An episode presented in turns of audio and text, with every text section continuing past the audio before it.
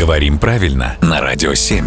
Володя, доброе утро. Доброе утро. Вот скажи мне, кого лучше называть амбициозным? Это тот, кто уже многого достиг, или тот, кто собирается многого достичь?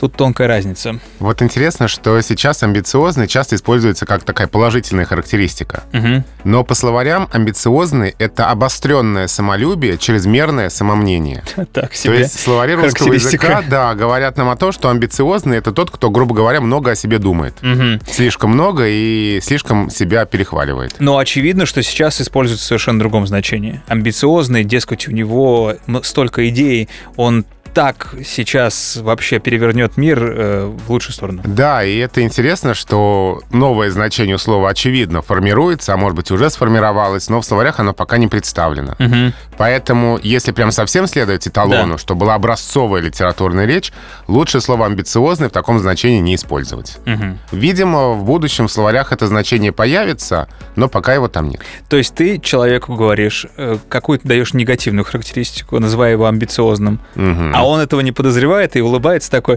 ну, спасибо, ты мне льстишь, я не такой уж амбициозный. Просто, Это- да, это потому, что у слова формируется значение на наших глазах сейчас. а он еще не знает об этом. Да. Спасибо, Володя.